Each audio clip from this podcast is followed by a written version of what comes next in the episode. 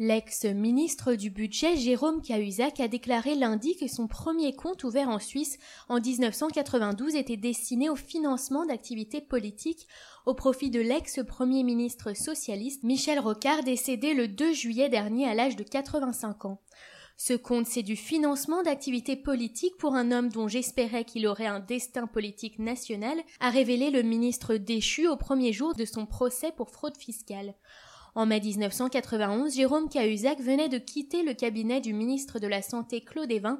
Il débute alors ses activités de chirurgien esthétique tout en menant des activités de conseil et en s'engageant politiquement auprès de l'équipe Rocard. Il précise que deux versements des laboratoires Pfizer avaient été effectués en 1993 sur ce compte ouvert en Suisse par l'avocat Philippe Péninck. Cet argent devait servir à financer la campagne législative de 1993. On espérait que Rocard se présenterait à la présidentielle de 1995.